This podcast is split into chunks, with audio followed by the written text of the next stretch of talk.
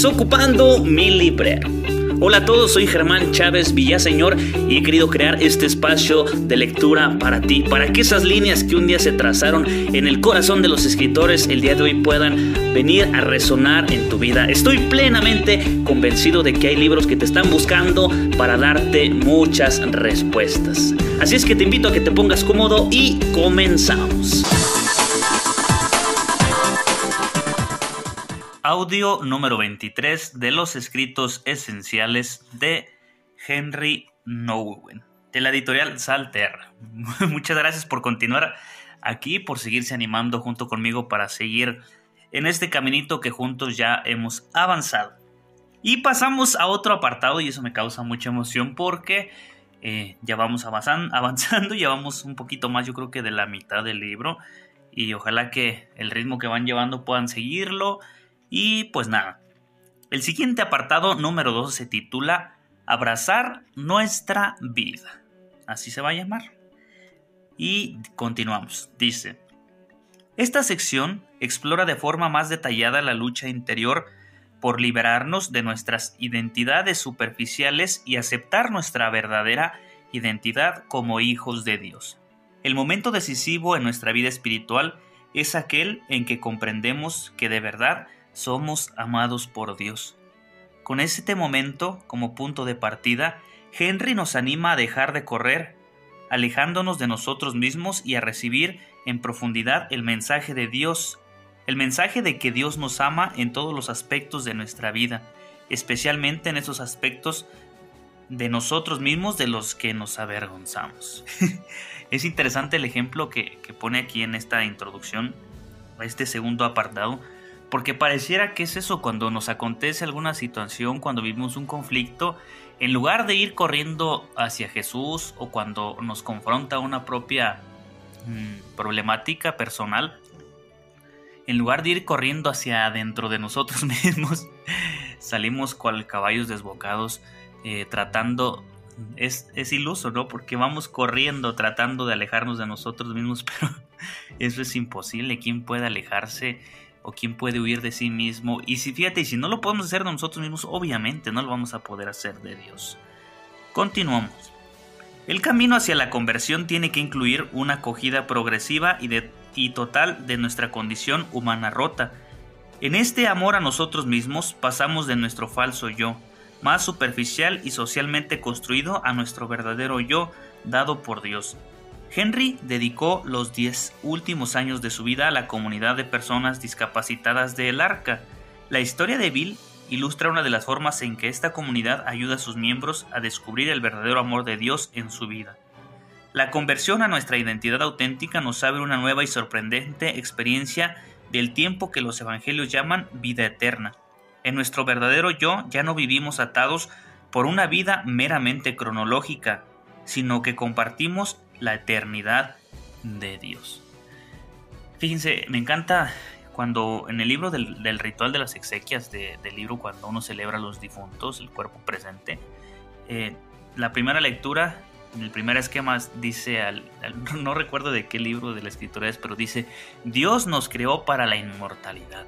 Y entonces a veces concebimos nuestra vida como si fuese una vida lineal, ¿no? Pero cuando nos adentramos y nos demos cuenta que participamos de la misma vida divina, entonces no vamos a ver la vida como una cuestión lineal, como un progreso eh, de generación o como un progreso constitutivo de, de, pequeños sucesos, no, sino estamos llamados a vivir la misma vida de Dios, una vida divina, es decir, no, no terminan las cosas aquí con la muerte, ¿no? Estamos llamados para participar de la misma vida de Dios. Continuó. La conversión a nuestra identidad auténtica nos abre una nueva sorprendente experiencia del tiempo que los evangelios llaman vida eterna, que era lo que decíamos ahorita. Así, nuestro fin en la muerte cronológica no es realmente un final en modo alguno, sino una entrada en una participación más amplia en Dios y en la vida de las personas a las que amamos. Dice el, primer apartadito de este eh, subtema. Ser los amados. La comercialización del amor. Mm, interesante. Lo más importante que podemos decir sobre el amor de Dios es que nos ama no por algo que hayamos hecho, para merecer su amor, sino porque Él, de forma totalmente libre, ha decidido amarnos. ¡Wow!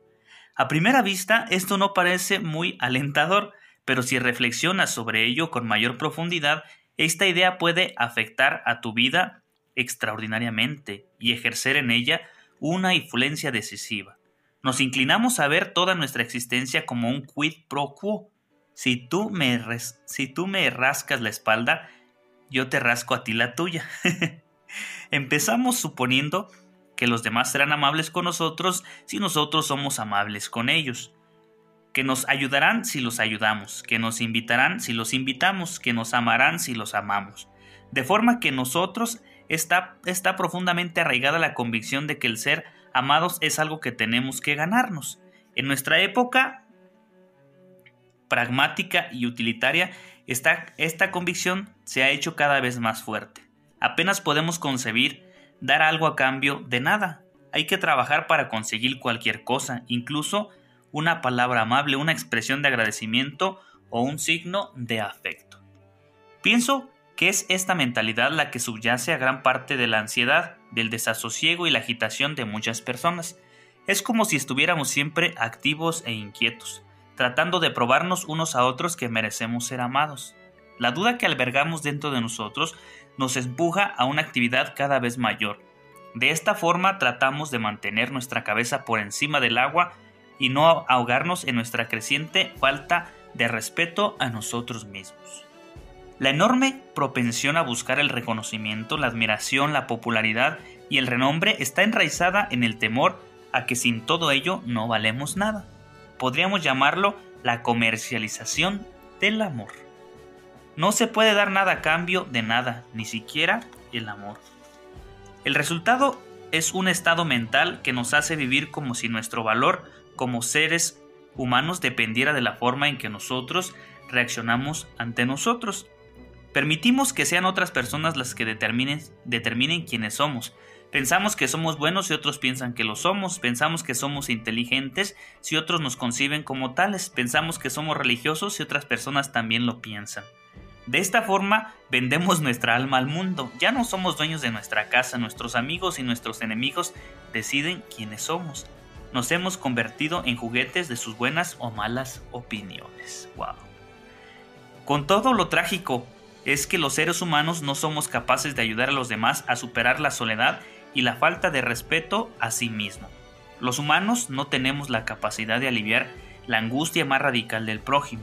Nuestra capacidad de satisfacer el ansia más profunda de los demás es tan limitada que una y otra vez corremos el riesgo de provocar su desencanto. Fíjense, es impresionante cómo andamos nosotros queriendo llenar vacíos que a nosotros no nos corresponden. Y a veces es un conflicto bien grande cuando nos encontramos con un problema de pareja o cuando no congeniamos con alguien y a veces nos desgastamos tanto y pareciera que todo lo que podamos ofrecer no es suficiente porque la otra persona, por más que quieras, parece que todo lo que le das eh, lo echa en un saco roto, pero fíjate, porque tú has querido llenar un espacio que no te compete llenar a ti y hay cosas, y el espacio de Dios, y hay cosas que solamente a Dios le tocan y que si Dios no las llena, nadie lo va a poder hacer.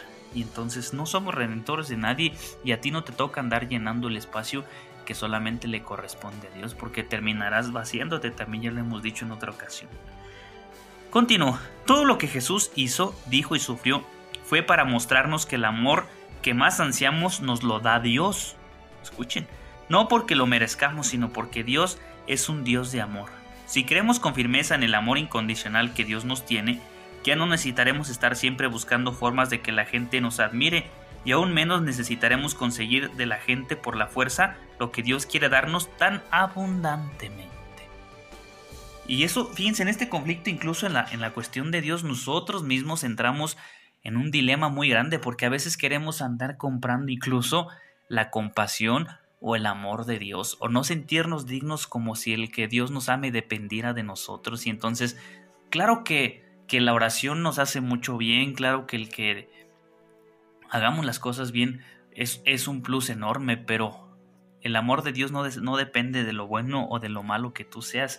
Pues porque Dios se da y cuando Dios se da, Dios no se retracta, Dios no es como nosotros.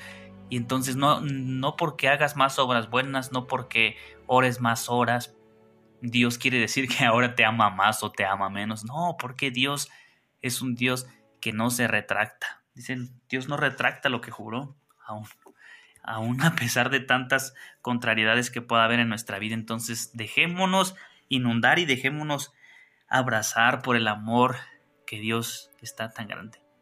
No depende de ti, deja que Dios te ame, déjate abrazar por su gracia. Y hasta aquí este audio, no se vayan, continuamos.